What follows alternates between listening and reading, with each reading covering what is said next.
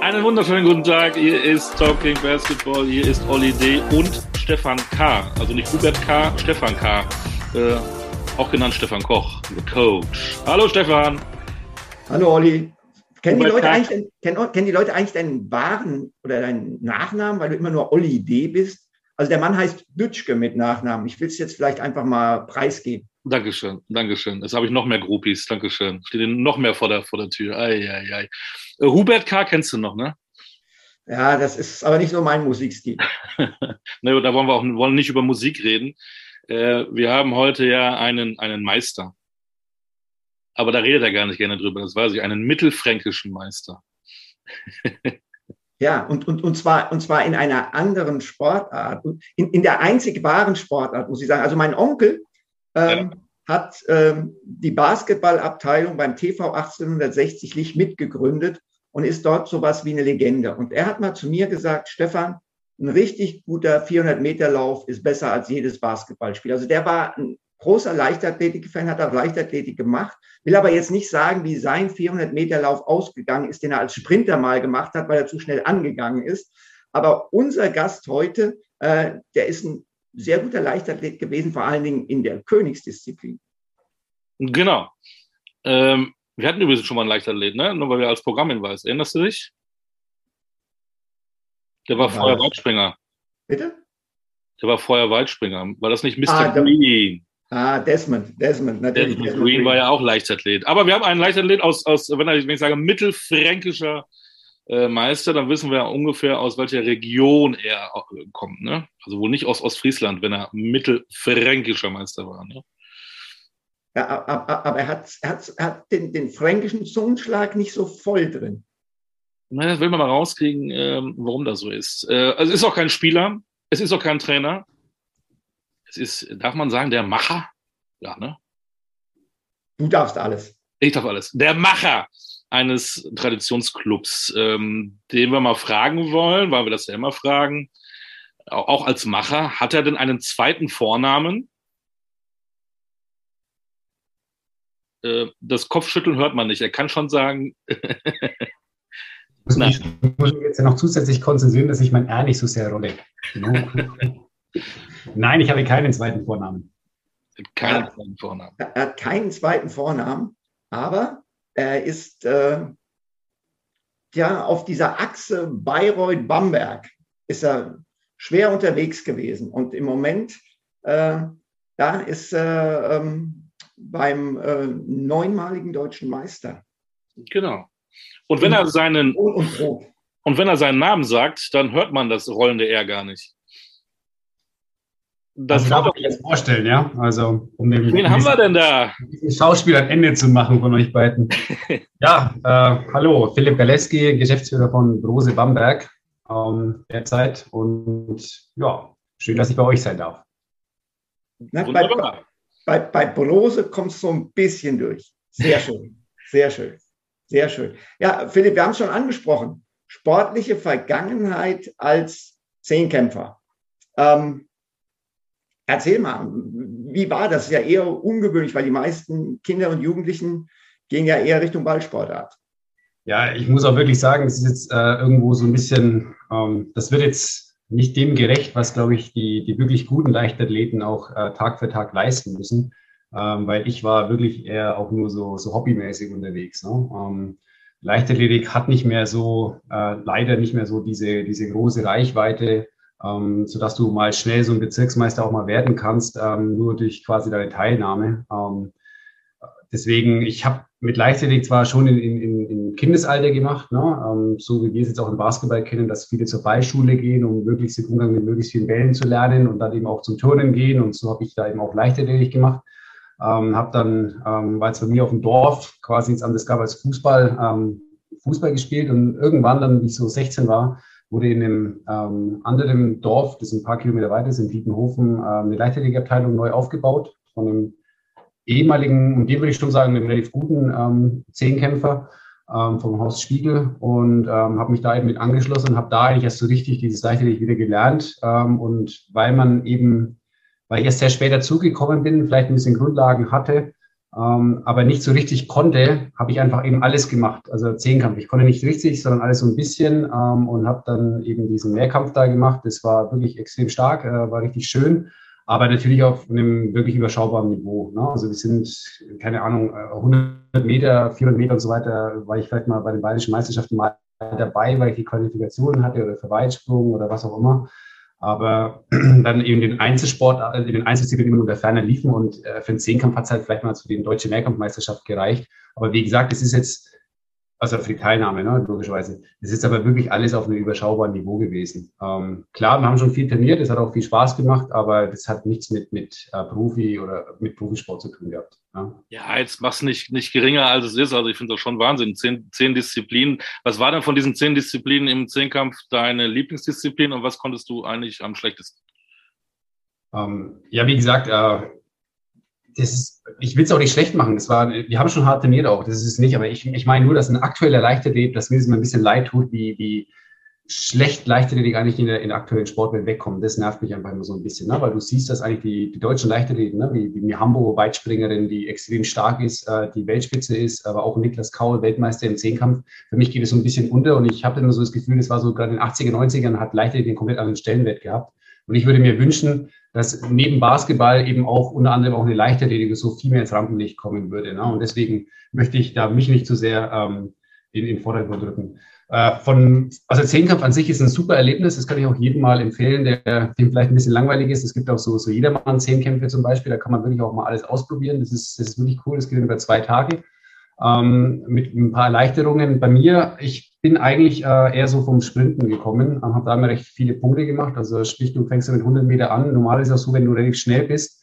Ähm, deswegen, da hast du im Zehnkampf Vorteile. Da kannst du auch Weitsprung normalerweise, weil du musst einfach wirklich schnell anlaufen und irgendwo dieses Brett treffen und äh, halt dann einen großen Schritt machen, sage ich mal so. Ne? Dann, dann hast du schon eine gewisse, dann hast du auch schon ein paar Punkte gemacht. Ähm, dabei hast du natürlich auch die 400 Meter. Ja, die, die, wenn du 100 Meter kannst, kannst du in der Regel auch die 400 Meter ganz gut laufen. Ähm, Hürden ist dann so eine, so eine Disziplin, die auch in die Richtung geht. Also ich bin eigentlich immer vom Laufen gekommen, vom, vom Sprinten her. Ähm, und habe mir den Rest dann irgendwo so beigebracht. Von den schlechten Disziplinen war es dann eher ähm, Hochsprung, da hatte ich eine grauenvolle Technik, wo ich jetzt mit 1,90 jetzt nicht so wahnsinnig klein bin, aber das war einfach nicht gut. Da habe ich auch bei den deutschen Meisterschaften mal ähm, einen Salto Nullo gebaut. Also sprich, beim wichtigsten Wettkampf habe ich dann da null Punkte abgeräumt. Das war nicht so toll. Ähm, Stabhochsprung, weil ich es einfach nie gemacht hatte zuvor. Das habe ich eigentlich nur erst beim Wettkämpfen gelernt. Ähm, was so eine Disziplin war, wo ich nicht so richtig gut war, aber die mir extrem gut gefallen hat, war zum Beispiel Diskuswerfen. Das ist so eine richtig schöne klassische Bewegung, wo du einfach aus den, ähm, indem du die Impulse im richtigen Moment ähm, aneinander fügst, einfach eine schöne, eine schöne ähm, Weite dann erschaffst. Und was vor allem die Sache auch ist, du musst einfach viele Würfe machen und merkst dann auch, dass du immer besser wirst. Das ist einfach eine schöne Disziplin.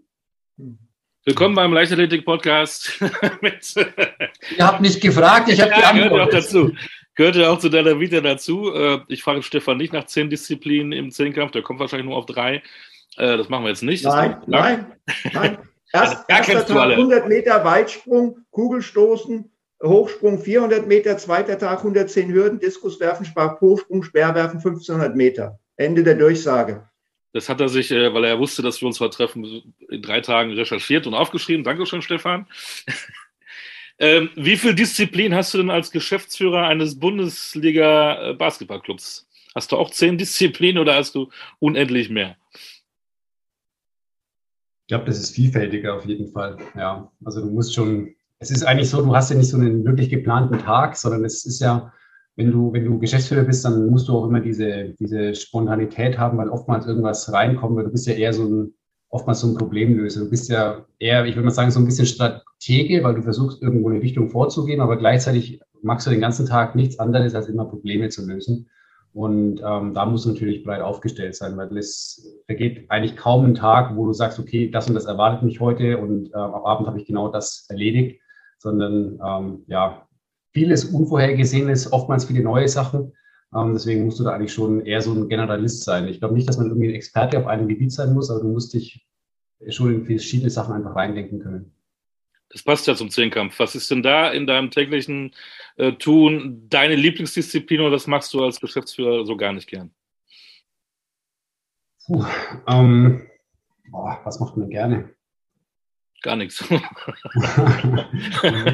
das ist wirklich, Nein, Quatsch, um Gottes Willen, so schlimm ist es nicht, aber ich glaube, ja, dass es leicht wird für dich hier in unserem Podcast, das äh, war klar. Du. Mhm. Jetzt bist du. Ja, das ist, da muss ich jetzt mal ein bisschen nachdenken. Also, was macht man gerne? Also, natürlich ist es schon so, dass ähm, ähm, der Kontakt mit den, mit den verschiedenen Menschen, mit den unterschiedlichsten Menschen ist immer sehr, sehr schön. Ähm, Gerade wenn man auch sieht, dass was vorangeht und dass es auch wirklich funktioniert. Ne? Also, ich habe jetzt so ein konkretes Beispiel, was mir richtig viel Spaß gemacht hat, was überhaupt nichts mit der BWL-Mannschaft zu tun hat, sondern es war ähm, wir haben im, in der JBWL ähm, haben wir in den Playoffs gegen, gegen Bayern München gespielt. Und äh, hier bei uns im Trainingszentrum im Struldorf, äh, wir haben das Hinspiel in München Haushoch verloren. Und im Rückspiel waren dann da in, in unserem Trainingszentrum über 500 Zuschauer und auch die Fanclubs und die haben da wirklich die, die Kleinen nach vorne gepeitscht. Ähm, da war eine sensationelle Stimmung, das kann man sich vorstellen, so eine, in so einer Trainingshalle, wo eigentlich kaum Zuschauer Plätze überhaupt sind. Und da sind dann Trommeln und Fanclubs und du merkst dann auch wirklich, wie dann auch ähm, A, wie die Mannschaft, wie die, wie die Jungs dankbar sind, dass sie ja diesen Support bekommen sind, auf der anderen Seite auch komplett geflasht waren, auch äh, teilweise auch die, die Würfe von den Zuschauern insofern beeinflusst wurden, als dass auf einmal getrommelt wurde, wenn der gerade seinen Dreier der Gegner versucht und der dann den Dreier komplett verzogen hat und Airball geworfen hat. Aber es war richtig schön zu sehen, dass du merkst, okay, dieses Basketball ist mehr als dieses reine Profi, äh, sein, sondern es ist auch wirklich, das ist in dieser Stadt verankert. Ne? Weil zu welchem Nachwuchsspiel kommen heutzutage noch mehrere hundert Zuschauer? Vor allem, ich glaube, wir haben kurz darauf auch ein Profispiel gehabt, am Tag darauf oder so. Also es war wirklich so, du hast gemerkt, okay, das ist diese, diese Begeisterung in der Stadt. Und das, sowas sind solche Momente, wenn ich mich, dass ich mich wirklich freue, oder genauso, wenn ich jetzt in Bamberg äh, laufen gehe, ähm, dann, dann kommst du an den Freiplätzen vorbei und du siehst da halt, dass da wirklich äh, bis spät in die Abendstunden ähm, wird da halt wirklich Basketball gespielt. Ne? Und das sind so schöne Momente, wo man sieht, okay, das Ganze ist nicht nur rein auf diesen Profisport und auf diese, diese paar Auftritte in, in den Hallen begrenzt, sondern es geht wirklich auch äh, darüber hinaus. Und wir sind ja wirklich auch im Alltag von, von Personen. Und das sind so diese Momente, wo man so eine gewisse Sinnhaftigkeit in seinem Tun auch sieht.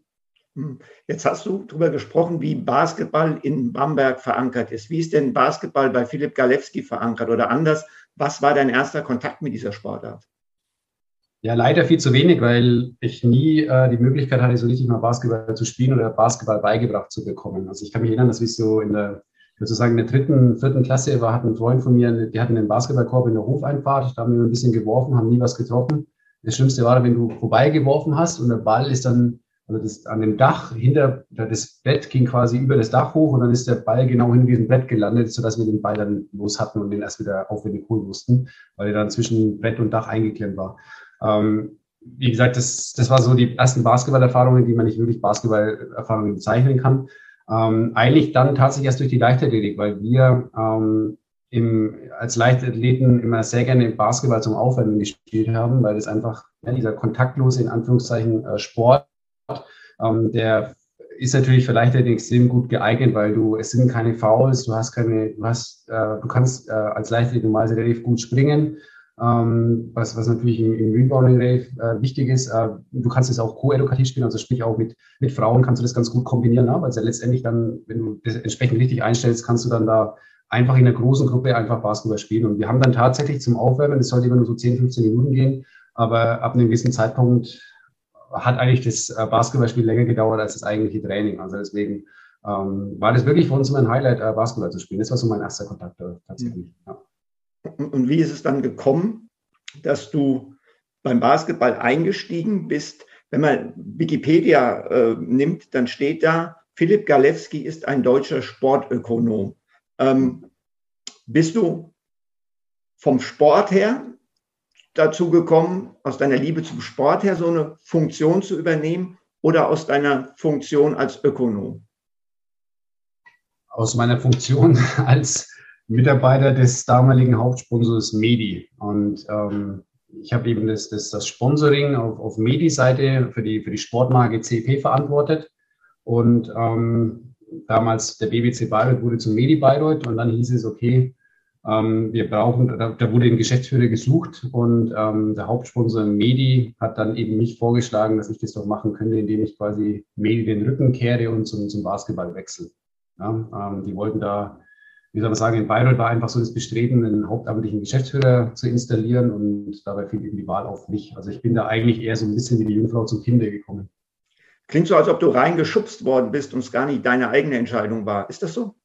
Ja, genauso ist es gewesen. Okay. Und ähm, wenn du es jetzt im Nachhinein betrachtest, Glücksfall für dich, wie bewertest du es äh, grundsätzlich und dann natürlich auch deine dreieinhalb Jahre in Bayreuth, in denen der Verein ja durchaus eine beachtliche Entwicklung genommen hat? Ähm, also ich habe mir, ich mache mir nie über irgendwelche Sachen, was meinen Beruf äh, betrifft, habe mir nie irgendwelche Gedanken gemacht. Ich habe mich tatsächlich auch noch nie irgendwo beworben, sondern ich bin immer irgendwo hingeschubst worden oder hat sich immer irgendwie eine, eine Option aufgetan. Ähm, ich habe es mir auch nicht leicht gemacht, weil ich ehrlich sagen muss, dass ich den Job, den ich damals bei Media hatte, den habe ich unheimlich gerne gemacht. Wir hatten ein herausragendes Team, das hat richtig Spaß gemacht. Ähm, beim Basketball, wie ich dann angefangen habe, ähm, da muss ich schon sagen, dass äh, es war mit unheimlich viel Arbeit verbunden. Das, das darf man echt nicht unterschätzen. Ähm, damals musste die Geschäftsstelle quasi neu aufgestellt werden. Ähm, ich habe damals auch noch meine, meine Masterarbeit nebenbei schreiben müssen. Also das heißt, ähm, ich habe da ich war eigentlich Tag und Nacht eigentlich nur beschäftigt. Also ich habe da überhaupt keine Freizeit mehr gehabt. Weiß auch, dass ich da wirklich äh, bis in der späte Nacht im Büro war, wenige Stunden geschlafen habe und dann ab wieder ins Büro. Das war wirklich eine harte Zeit, aber man hat damals auch unheimlich viel gelernt, weil ich komplett durch alle Abteilungen wandern konnte. Also ich habe wirklich mich ums Ticketing gekümmert, äh, Trikots bestellen, Merchandising, äh, dann aber auch beim Hallenaufbau. Ich kann mich noch erinnern, dann vor dem ersten Saisonspiel haben wir noch von den Rotobanden die, die, die Banden eingezogen zusammen in der Halle ähm, bis drei, vier Uhr nachts und, und am nächsten Tag musste dann, ist dann quasi schon die gegnerische Mannschaft dann angekommen, um, um zu trainieren. Also das war damals eine unheimlich intensive Zeit, aber man hat auch sehr viel gelernt. Ähm, und das Team in der Geschäftsstelle ist auch so Stück für Stück entstanden ist zum größten Teil auch heute noch genau in dieser Konstellation hier. Ähm, und was natürlich auch, was man dazu auch sagen muss, man hat natürlich unheimlich viel gelernt. Ne? Ich meine, auch mit einem, mit einem Bruder, mit Mike Koch, der natürlich da auch eine, eine Basketball, äh, der eine Basketball-Legende ist, das muss man einfach so sagen, der, wo man auch sehr viel einfach mitbekommen hat, was einfach Basketball auch bedeutet, weil kannte ich ja nicht, weil ich ja kein Basketballer bin. Ähm, dadurch konnte man einfach sehr, sehr viel lernen und letztendlich, was dann halt das Schöne war, und ich meine, du hast es kurz angesprochen, es waren letztendlich vier Saisons, dreieinhalb Jahre. Ähm, wir haben angefangen als, also meine Karriere quasi oder mein, meine Resultate waren halt Platz 16, was wirklich eine furchtbare Saison war, was man niemandem wünscht, dass man auf Platz 16 in die BWL, also ja, du bist nicht abgestiegen, aber wir haben de facto, glaube ich, die, die gleiche Punktzahl gehabt wie der erste Absteiger. Ähm, das war eine reine Katastrophe diese Saison. Wir haben es irgendwie geschafft, oben zu bleiben. In der zweiten Saison dann Zwölfter. Dann war der, der Wechsel zu Raul Corner und wir sind Vierter geworden und dann nochmal Fünfter geworden äh, in, in der BBL. Ähm, das war schon Wahnsinn, ne? wenn du dann auf einmal diese kompletten äh, äh, Emotionen mitnehmen kannst, wenn dann auf einmal auch alles funktioniert, was du dir so vorgestellt hast, äh, wenn die Sponsoren kommen, wenn du den Tar massiv steigern kannst, wenn du auf einmal auch international spielst, wie da auch mal extrem erfolgreich war. Wir sind erst im Viertelfinale gegen, gegen Ludwigsburg äh, rausgeflogen, ansonsten wären wir sogar noch ins Top 4 eingezogen. Ähm, das war sensationell. Und ähm, ich glaube, wenn man so eine Entwicklung mal mitmacht, ähm, ja, das ist, das ist einfach, das sind super Erlebnisse. Ich glaube, dadurch habe ich auch eine werde ich immer eine besondere Verbindung auch zu Raul Corner haben, weil wir da einfach, äh, ja, weil es einfach sehr intensiv war. Deine Beziehung zum Basketball, siehst du denn, weil du ja sagst, du bist ein bisschen reingeschubst worden, es hätte ja theoretisch auch ein Handballverein sein können oder ein Eishockeyverein, deine Beziehung zum Basketball, ist es, wenn du es heute siehst, eine, eine, eine Zweckgemeinschaft oder hast du dich auch ein bisschen in diesen Sport verliebt? Ist es auch eine Liebe geworden? Ich würde sagen, also ursprünglich mal habe ich gesagt, ich möchte niemals bei einem Verein oder Verband arbeiten. Ähm, ja, da bin ich jetzt. Ähm, Basketball, ja. Ähm, ich muss ehrlich sagen, ich bin ja doch oft eingeladen oder ich schaue mir oft auch andere Sportarten an, Eishockey, Handball, was auch immer, auch auf einem hohen Niveau, Fußball sowieso. Und ähm, ich muss ehrlich sagen, dass ich mit diesen Sportarten überhaupt nichts mehr anfangen kann. Also ich, ich kann mich langweilen, diese Sportarten unheimlich, äh, beim, beim Live-Zuschauen auch. Äh, weil Basketball einfach äh, viel facettenreicher ist, weil es viel schneller ist, weil viel mehr passiert.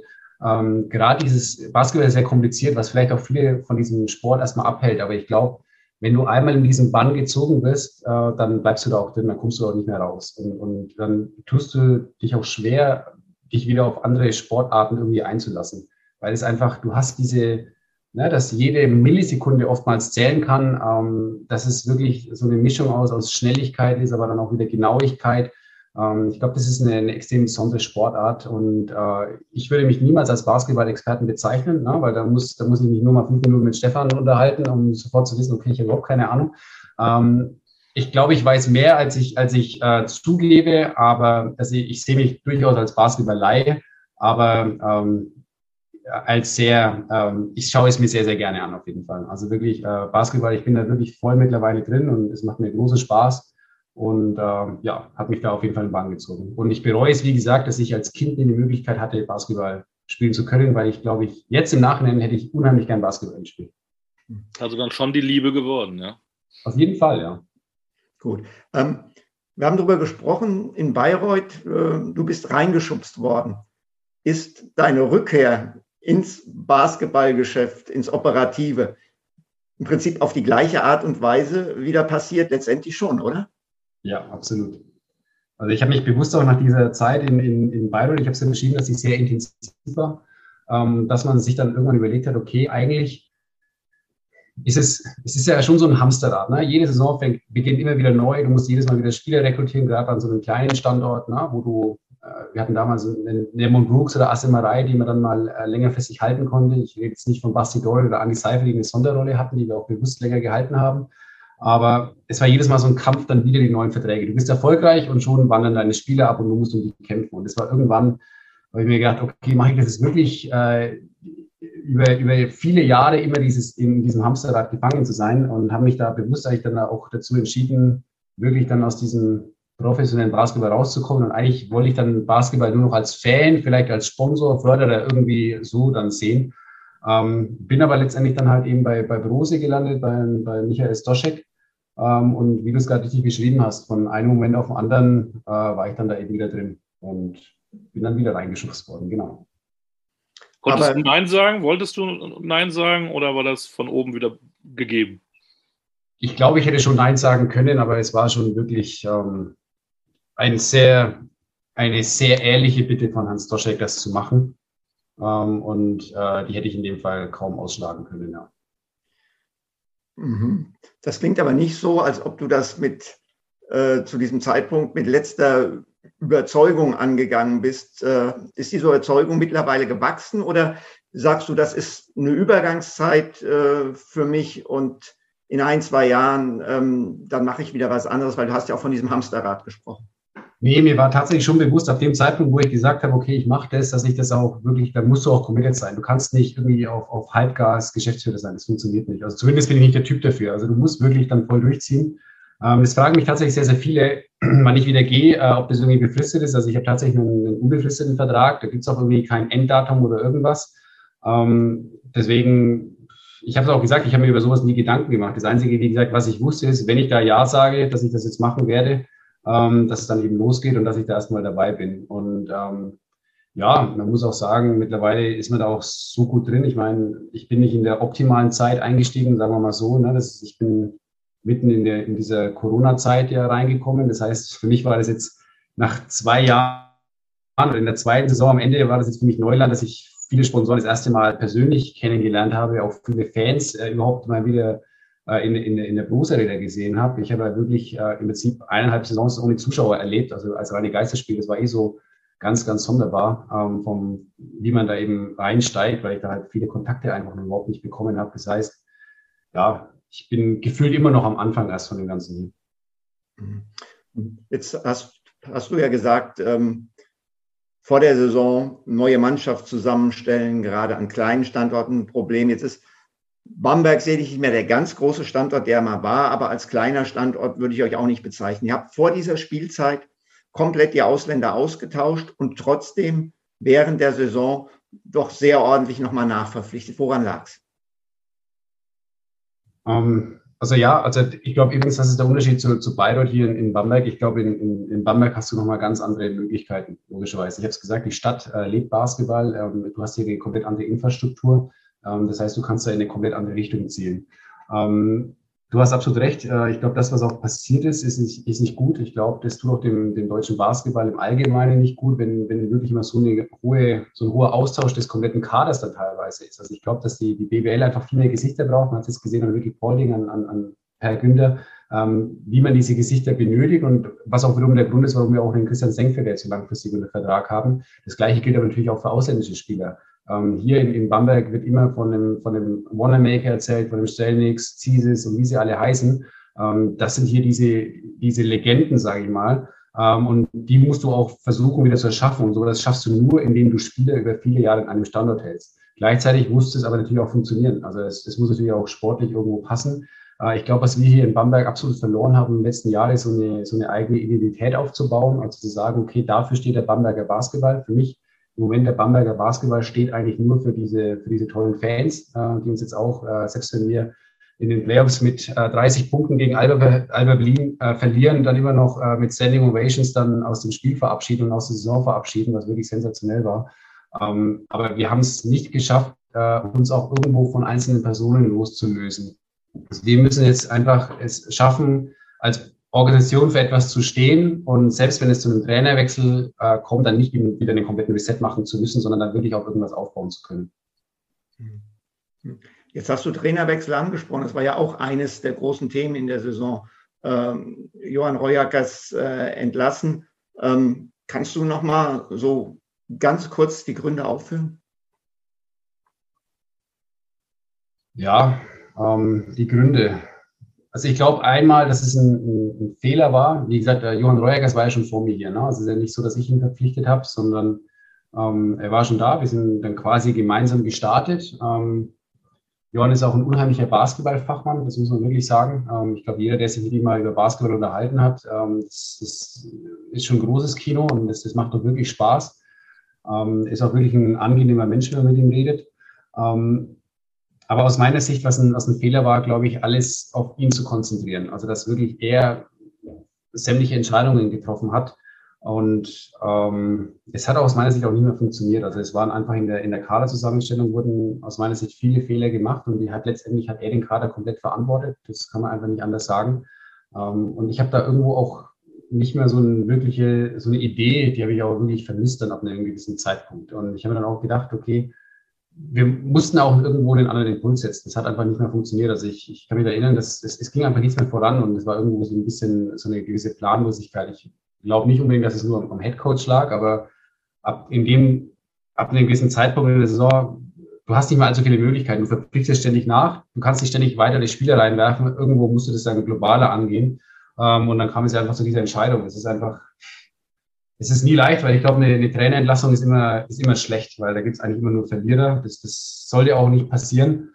Ähm, Im Nachhinein fragt man sich, hätte man das früher machen sollen, hätte man das später machen sollen, war jetzt der Wechsel erfolgreicher? Ja, nein. Keine Ahnung, das wird man in der Zukunft sehen. Ich bin auf jeden Fall jetzt froh, dass ich Eulen Armil habe, ähm, weil das ist für mich ein, ein absoluter Wunschkandidat von, äh, als, als Trainer, so jemanden in der Organisation zu haben. Warum? Was ist das für ein Trainer? Du hast eben ähm, positiv über Johann Reuerkers, auch als Mensch, auch als Basketball in An- und Abführung, auch positiv gemeint Nerd gesagt. Was ist der äh, neue Coach oder der jetzt schon ein paar Wochen bei euch ist, den, den ihr verlängert habt? Was ist das für ein, für ein Typ?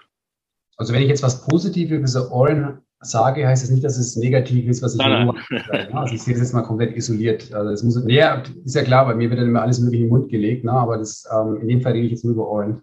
Ähm, Oren ist für mich jemand, ähm, der extrem bodenständig ist, ähm, der wirklich, ähm, für mich ist es so, so ein Basketballarbeiter. Das ist jemand, der ähm, den ganzen Tag nur Basketball in seinem Kopf hat. Ähm, was ich unheimlich wichtig finde bei ihm ist, ähm, er ist sehr emotional, aber immer im Positiven. Also sprich, äh, man sieht es an der Seitenlinie, der, der, der, der tobt da, der rastet da aus, wenn Fehler gemacht werden.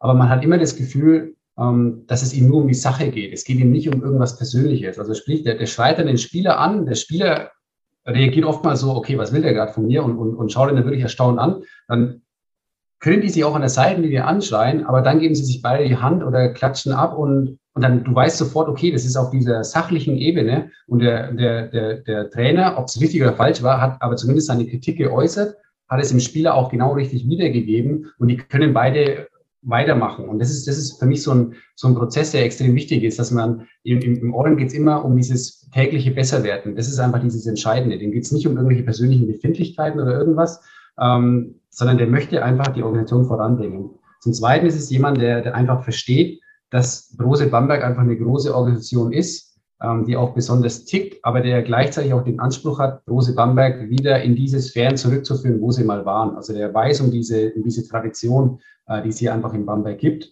Ähm, ich glaube, dass dieser Funke auch extrem schnell auf die, auf die Fans übergesprungen ist. Die haben sehr, sehr schnell verstanden, okay, ähm, der Eulen weiß genau, was es in Bamberg geht. Das, ist, das, das hat man gemerkt, die, die fangen an, ihn zu lieben. Ich wurde da schon nach vier oder sechs Wochen wurde ich, da, da haben wir viele Spiele verloren. Da wurde ich schon fast beschimpft, dass ich den Trainer noch nicht verlängert habe, dass es äh, tendenziell nach einer Saison vorbei sein kann. Also da muss man wirklich einiges von den, aus, den, aus den Fankurven anhören. Ähm, wobei ich ihn zu dem Zeitpunkt, glaube ich, sogar schon verlängert hatte. Also es war eh so ein bisschen schwierig. Aber unabhängig davon, ähm, äh, und er ist auch ein Teamplayer, das ist auch ganz wichtig. Das ist auch genau das, womit wir in die Zukunft gehen. Ähm, er ist, es gibt so eine Anekdote zum Beispiel, ähm, wo, wo ein Spieler fragt, ob er nach einem Auswärtsspiel ähm, separat nach Hause fahren kann, weil irgendwie Familie da ist oder was auch immer. Und er sagt einfach, ja, frag den Teammanager. Und der Teammanager war so komplett perplex, so, wieso soll ich das entscheiden? Du bist doch der Coach, ja. Und dann sagt der Coach, ja, aber ich kenne doch nicht die Team Rules. Das ist doch dein Job, du bist der Teammanager, du musst es entscheiden. Das steht auf, das ist dann quasi dein Titel. Und dann sieht man einfach, wie er denkt. Er denkt nicht irgendwie, ja, ich muss alles entscheiden, ich muss alles in der Hand haben, sondern nein, es gibt andere Personen, die mich da unterstützen. Ähm, und genauso ist es jetzt auch, was wir in der Zukunft planen beim, beim Recruiting-Prozess, ähm, dass er einfach andere Coaches an seiner Seite hat und die sich alle einig sein wollen, dass wirklich dieser Spieler, den wir in Zukunft haben wollen, dass der dann auch wirklich zu uns passt. Wie seid ihr auf ihn gekommen und wie schnell äh, habt ihr ihn überzeugt? Hat das lange gedauert? Oder war er sehr schnell auch von dem Projekt Bamberg, nenne ich es mal, äh, überzeugt? Ich, ich, ich mache das auf jeden es Fall. Es war ein langer Zufall. Äh, Zufall. Ich habe seinen Agenten angefragt wegen einem anderen Trainer tatsächlich ähm, zu dem Zeitpunkt. Und ähm, dann hat sein Agent gesagt, hier, was ist denn mit dem Trainer? Ich so, nee, Moment, der ist so unter Vertrag, der ist in Jerusalem gerade eben. Ich so, nee, nicht mehr. Also der ist gerade eben auf dem Markt verfügbar. Ja? Und ähm, ich hatte den schon länger auf dem Schirm tatsächlich, weil ich ihn eben noch aus Champions League Zeiten eben kannte. Ähm, fand ihn immer interessant. Ähm, hätte ihn vielleicht auch gerne früher schon gehabt, äh, muss man auch dazu sagen.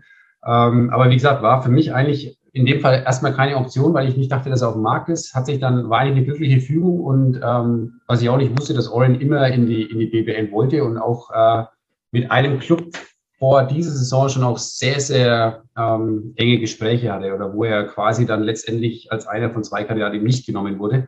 Ähm, deswegen fand ich, das äh, hat extrem gut gepasst. Ja.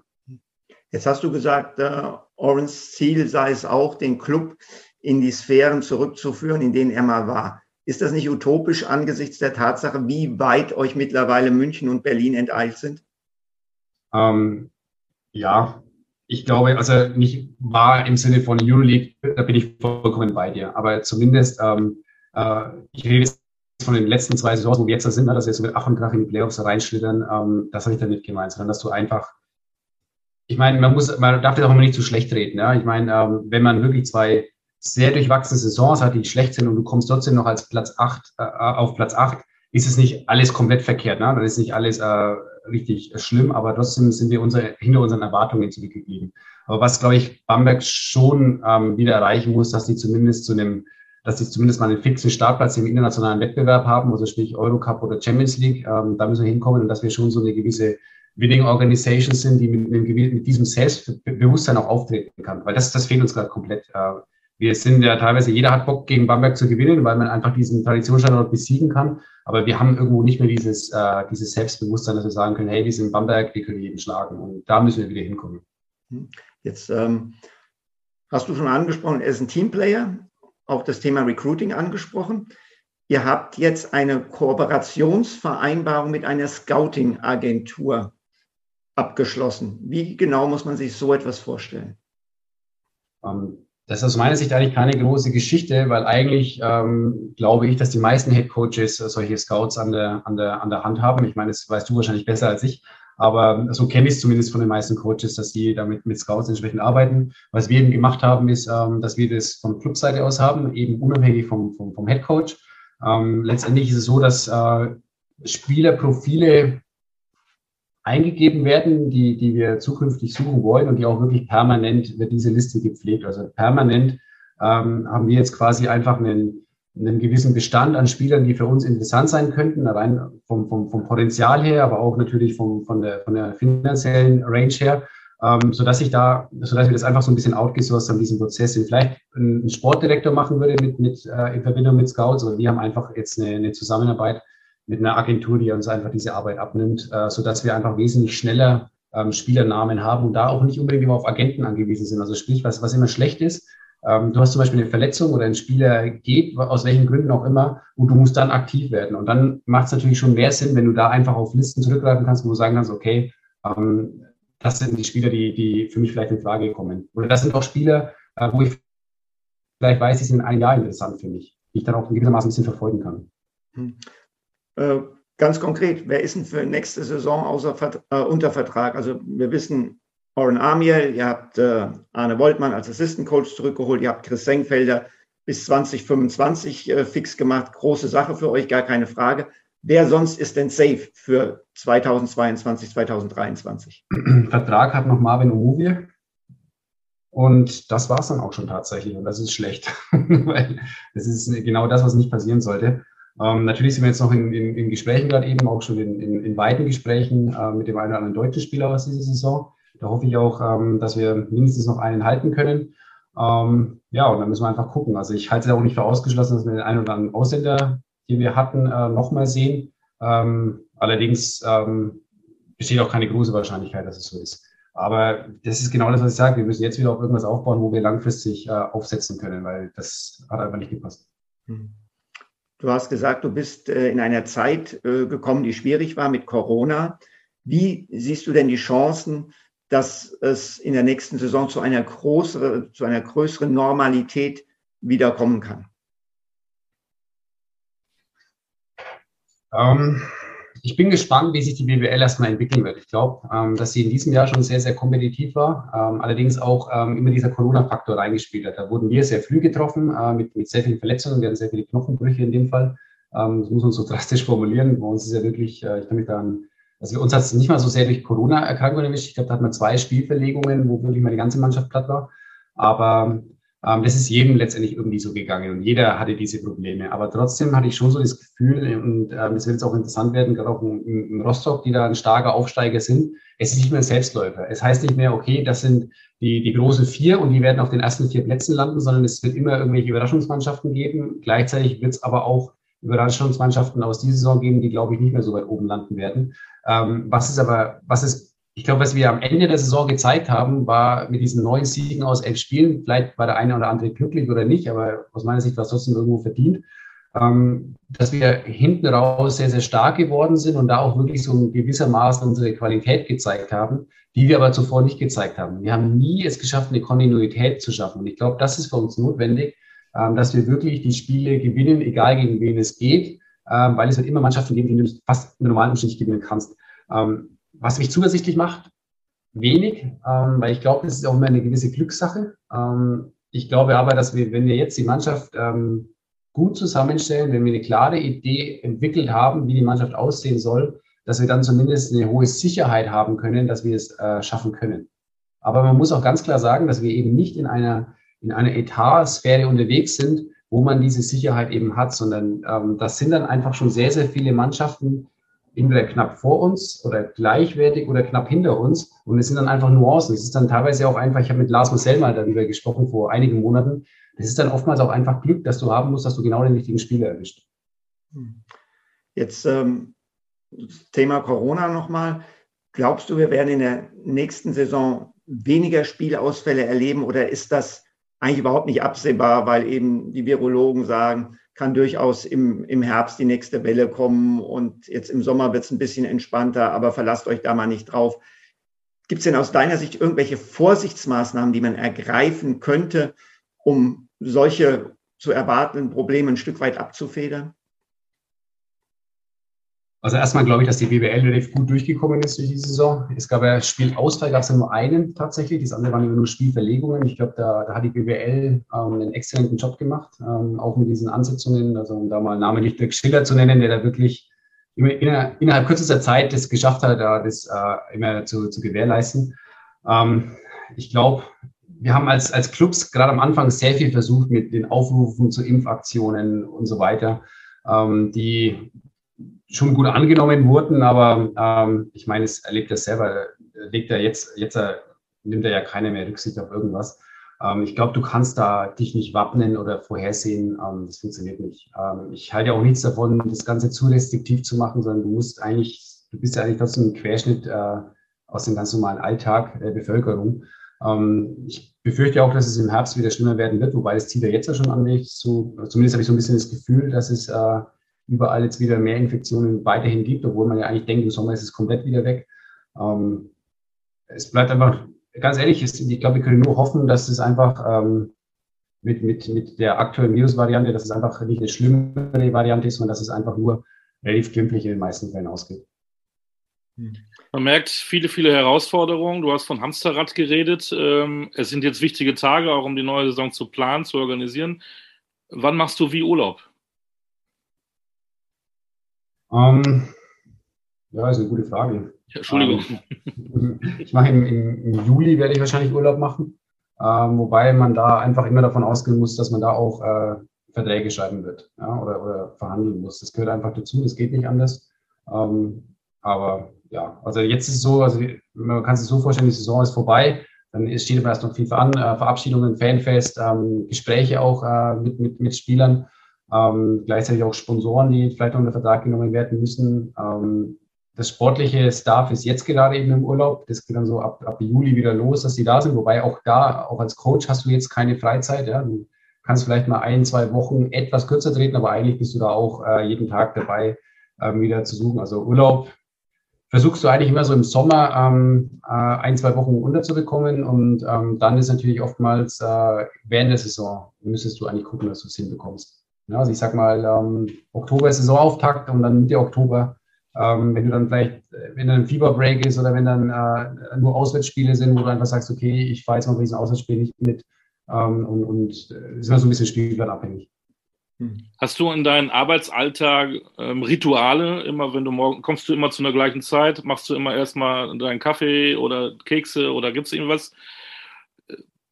Wir wollen dich auch ein bisschen noch kennenlernen, weißt du? Gibt es irgendwie. Äh, ich habe ja hab gerade schon gesagt, es ist immer schwer, den Tag zu planen, aber grundsätzlich ist natürlich, ähm, ich, bin spätestens um, um, um, um neun im Büro. Ähm, meistens telefoniere ich aber davor schon im Auto. Also, das ist, also meistens geht es irgendwann so um halb acht, acht los, manchmal ein bisschen früher, später eigentlich selten. Ähm, klar, Kaffee ist ein wichtiger Bestandteil. Was ich in letzter Zeit sehr viel mache, ist, dass ich tatsächlich äh, eine aktive Mittagspause mache. Also sprich, dass ich versuche, ähm, genau da ein bisschen ins, ins Gym zu gehen, ein bisschen zu trainieren oder am Nachmittag dann laufen zu gehen oder am Abends laufen zu gehen. Aber das sind jetzt keine Rituale in dem Sinn. Ja, natürlich habe ich äh, meine Showfixes mit dem Team, äh, mit den einzelnen Mitarbeitern. Ähm, ja. Rituale jetzt in dem Fall hast du nicht. Ja. Wie unterscheidet sich ein Tag des Geschäftsführers Philipp Galewski zwischen Spieltag 11 und 12 in Bayreuth mit einem Tag des äh, äh, Geschäftsführer Philipp Galewski zwischen Spieltag 11 und 12 in Bamberg? Ist das genau das gleiche? Ist es eine Schablone oder ist es in Bamberg komplett anders? Also was schon wichtig ist, ich wohne noch in Bayreuth. Ähm, das heißt, äh, früher bin ich mal ins Büro einfach mit dem Rad gefahren, aber eigentlich immer mit dem Rad gefahren. Ähm, jetzt äh, setze ich mich ins Auto. Hat natürlich den Vorteil, dass ich da jetzt dann telefonieren kann oder dass ich mal einen Podcast hören kann. Ne? Deswegen komme ich ja auch zu euch. Äh, deswegen habt ihr das geschafft. Ähm, wobei du da schon, wie gesagt, im Auto kannst du ja auch produktiv sein, auf jeden Fall. Ähm, was ähm, sich unterscheidet, ist, dass normalerweise war ich ähm, mit Raul wahrscheinlich an drei, vier Tagen in der Woche Mittagessen. Ähm, das hat man einfach gemerkt, dass man dann auch gewissermaßen auch ein Gewicht zulegt. Ähm, wahrscheinlich beidseitig. ähm, dadurch haben wir aber auch diesen unheimlich engen Austausch bekommen. Ähm, das kann ich jetzt natürlich anders machen, indem ich einfach bewusst dann eben ins Trainingszentrum war, mich mit Oren treffe und es dann auch wie soll ich sagen, die Meetings vielleicht ein bisschen produktiver sind. Aber ähm, ob jetzt das so ein großer Unterschied ist, ich glaube nicht. Nee, es ist genau das Gleiche. Du hast ähm, Sponsorentermine, du hast irgendwelche Sachen, die du im Team klären musst. Ich glaube, vom, vom, vom Alltag her ist es ähnlich. Hm. Du sagst, du wohnst noch in Bayreuth. Wird das so bleiben oder planst du einen Umzug nach Bamberg? Ähm, ich glaube, es gibt schon Situationen, wo man sagt, hey, man soll auf jeden Fall in Bamberg sein. Manchmal ist es aber auch ganz gut, wenn du ein bisschen Abstand hast, weil ähm, du wirst natürlich, ähm, das klingt jetzt blöd, aber du wirst, ähm, wenn du in der Stadt wohnst und dann auch abends in der Stadt bist, zum Essen bist, was auch immer, du wirst einfach 24-7 mit Basketball zugebombt. Und ähm, das werde ich in Bayreuth auch, das muss man auch dazu sagen, ähm, weil man da natürlich schon eine gewisse Bekanntheit einfach hat, weil einfach viele einen erkennen, was auch schön ist, ähm, wenn man da bekannte Gesichter sieht. Aber so ein bisschen Abstand ist einfach ähm, nicht so verkehrt. Und ähm, gerade diese Fahrt im Auto, die hilft einem, um einfach mal kurz abschalten zu können. Ich meine, es arbeitet ja trotzdem alles. Wenn du, wenn du an einem Wochenende laufen gehst, denk, machst du dir trotzdem die ganze Zeit Gedanken. Am Sonntag ruft dich der Agenda, dann bist du trotzdem am Arbeiten. Ähm, das ist aus meiner Sicht eigentlich relativ egal, wo du wohnst. Was für mich nur wichtig ist, dass diese Strecke Bayreuth-Bamberg, die ist gar nicht so, äh, so krass, weil die Autobahn, die ist quasi leer. Ähm, da ist nicht viel los und du, du fährst ja in einer, in, einer, in einer guten halben, ja, dreiviertel Stunde bist du auf jeden Fall dann äh, vor Ort. Ähm, in der Großstadt wärst du jetzt wahrscheinlich auch mit dem Pendeln beschäftigt, wenn du, wenn du mit öffentlichen Verkehrsmitteln fährst. Äh, was für mich ein bisschen schade ist, dass ich eben nicht mit dem Fahrrad fahren kann. Dafür ist die Strecke ein bisschen zu weit. Das würde ich ganz gern machen, um da noch ein bisschen aktiver zu sein. Aber ähm, ich habe es jetzt aktuell nicht geplant, aber ausschließen darf man da jetzt auch nichts. Ja. Ähm, ist nicht so, dass ich ich sage mal so, Bamberg ist die schönere Stadt, würde ich sagen. Ähm, definitiv. Hat dadurch aber auch viel mehr Touristen als Bayreuth. Ähm, ist dadurch auch überlaufen am Wochenende bei schönem Wetter. Ähm, ansonsten sind die Städte aber absolut vergleichbar. Das muss man einfach sagen. Von der Größe her, ja, ich habe mir da ehrlich gesagt auch nie so ganz Gedanken gemacht, aber ist halt auch so mit Frau, ihre Schwiegermutter, die dann ähm, einfach in, ähm, in, der, in der Bayreuther Ecke wohnen, hat es auch einfach dann quasi familiäre Gründe. Jetzt bist du in Freak City. Bist du auch ein Freak? Ich liebe es tatsächlich in Bamberg, ähm, wie diese, wie die Fanclubs, das sind ja drei Fanclubs, die wir haben, was die für Stimmung machen. Das ist wirklich sensationell, das habe ich dir neulich auch erst gesagt. Ähm, weil was ich beim Fußball immer so ein bisschen beneidenswert finde, ist wirklich diese Stimmung von den Rängen. Also wenn du wirklich in einem Stadion bist und da diese Fangesänge kommen, ähm, nicht nur diese stumpfe Trommeln, sondern wirklich äh, Gesänge. Ähm, wenn das in Bamberg ist, das finde ich richtig stark. Also es macht richtig Spaß und ähm, ich glaube, jeder, der sagt, ähm, er kann es nicht so ganz nachvollziehen, wie wir, wie wir Christian Senkfelder verlängert haben zum Einlauf, also quasi beim Einlauf der Spieler haben wir diese, diese Bekanntgabe gemacht und was danach dann für eine Stimmung in der Halle war, ich glaube, wer sich da dann nicht als Freak bezeichnen kann, ähm, der hat wirklich viel in seinem Leben falsch gemacht oder ist ein emotionaler Eisblock, weil das war wirklich sensationell. Ähm, deswegen, ich glaube, es ist unheimlich leicht, äh, wenn du bei einer Rose Arena mit den Fans zusammen warst, dann auch wirklich zum Freak zu werden, ähm, weil es einfach ähm, eine besondere Atmosphäre ist. Ich wollte es gar nicht so auf Bamberg hinaus. Ich wollte auch nochmal fragen, bist du vielleicht Musikfreak? Bist du vielleicht ein Kochfreak? Oder liest du ganz viele Bücher? Bist du ein Krimi-Freak? Oder bist du einfach ein Geschäftsführer-Freak? ja, nee, Freak bin ich, glaube ich, nicht. Also um Gottes Willen. Ähm, auf keinen Fall. Ich gehe ganz gerne Radfahren, tatsächlich Rennrad fahren, aber ich bin ja kein Freak, um Gottes Willen. Ähm, das ist eher so ein Ausgleich, aber nee, um ehrlich gesagt sind solche Fragen über sowas mache ich mir nie Gedanken, ob ich irgendwas zu exzessiv mache. Ich glaube nicht. Nee. Schaut auch nicht so aus, oder? Aber was du auf jeden Fall bist, ist, du bist in Anführungszeichen ein Funktionär. Wie ist dieser Begriff für dich besetzt? Positiv, negativ, neutral? Ich habe vorhin schon gesagt, dass ich nie bei dem Verband oder bei einem Verein arbeiten wollte ähm, weil für mich der Begriff Funktionär unheimlich negativ besetzt ist. Ein Funktionär ist irgendjemand, der so im Hintergrund seine Fäden irgendwie hat, aber irgendwie, wie soll ich sagen, ich, ich, ich lege das immer negativ aus. Funktionär ist jemand für mich, der irgendwie auch immer mitreden muss und, und ähm, da seine Meinung kundtun muss und immer sich für sehr wichtig hält. Ähm, ja, der sich da auch irgendwo so ein bisschen in den Vordergrund immer rücken muss. Oh, ich bin Funktionär. Ich finde es furchtbare Bezeichnung. Ich mag das nicht. Äh, das ist so, Leute, die eigentlich ähm, wenig mit dem tatsächlichen Geschehen dann zu tun haben, sondern die eher immer so im Hintergrund sind. Ähm, auch wenn ich jetzt wahrscheinlich selbst bin, ähm, wobei ich ehrlich gesagt immer versuche, mich so ein bisschen in den Hintergrund zu rücken. Ähm, deswegen ist es mir auch lieber, wenn ihr in eurem Podcast eigentlich Spieler, Trainer äh, interviewt und nicht unbedingt mich als Geschäftsführer, weil ich äh, halte mich da eigentlich, ich möchte da eigentlich nicht so viel äh, auf der Bühne sein, um ehrlich zu sein, sondern da sollen wirklich die Leute, die diesen Sport prägen, im Sinne von aktiv prägen, die sollten eigentlich eher beleuchtet werden. Wir, wir, wir, haben ja die Wahl, Olli, wir können ja den Podcast einstellen mit Philipp Galewski, Geschäftsführer Prose Bamberg oder mit Philipp Galewski, Basketballfunktionär. Ich glaube, wenn wir ihn nie mehr haben wollen im Podcast, nehmen wir letztere Option. Zum Schluss eine Frage noch. Wir haben ja, ähm, du warst ja so offen, hast ja gesagt, dass du zweimal sozusagen in diese Funktion gekommen bist, ohne es unbedingt von Herzen alleine entschieden zu haben, wenn du jetzt noch einen Traum hast, was würdest du dann gerne in der Zukunft mal machen wollen? Beruflich. Ich habe es vorhin gesagt, ich habe mir da nie Gedanken gemacht. Also für mich ist es jetzt aber wirklich so in der, in, in der Situation hier in, in Bamberg, dass es jetzt für mich überhaupt keinen Grund gibt, da jetzt irgendwie was anderes planen zu müssen. Weil ähm, ich glaube, du kannst an diesem Standort noch unheimlich viel entwickeln. Ich glaube, du musst auch vieles entwickeln, du musst da vorankommen.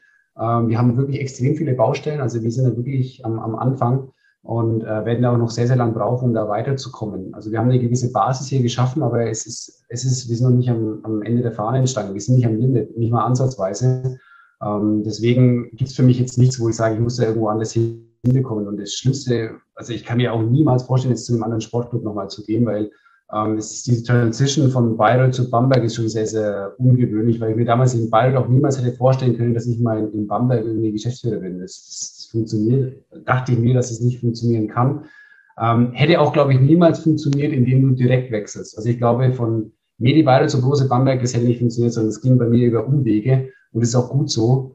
Ähm, und ich merke auch jetzt also langsam, dass so Medi Bayreuth ähm, Du hast ja trotzdem noch den Bastidore dort, der, der damals schon war, aber glaube ich, ein Weggang von Raul Corner habe ich jetzt nicht mehr so diese Kassenverbindungen. Wobei man immer noch sagen muss, in der Geschäftsstelle sind immer noch sehr, sehr viele Leute. Also Johannes Feuerfrei, mein ähm, Geschäftsführer-Kollege, ist, ist, ist, ein ehemalig, ist mein ehemaliger Praktikant. Ja, und natürlich bin ich mit ihm befreundet äh, und, und, und sehr, sehr eng.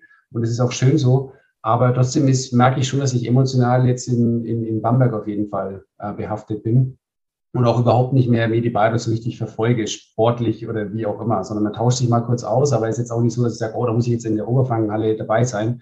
Ähm, das, das mache ich dann nicht mehr. Ne? Also deswegen, ich habe da keine Ziele, will ich auch nicht, ähm, sondern das Einzige, also für mich jetzt, die sich abseits des Bamberger Basketball äh, ähm, äh, äh, äh, darstellen, sondern ich bleibe jetzt erstmal hier und habe da jetzt auch keinen Dreijahresplan, Fünfjahresplan. Nee, das macht keinen Sinn für mich. Wir müssen jetzt einfach schauen, dass wir hier den, den Standard weiterentwickeln und dann gucken wir mal, was passiert. Klingt ein bisschen nach einmal Franke, immer Franke. Äh, das stimmt allerdings. Also ich meine, ich habe äh, ich bin, warum auch immer, nie aus diesem, also gleich mal Auslandssemester oder was auch immer, aber ich bin nie aus diesem Franken-Ding rausgekommen. Also ich habe in Unterfranken mal kurz studiert ähm, und bin dann in Oberfranken gelandet. Also ja, aber er hat jetzt, ja, bei Franken ist super.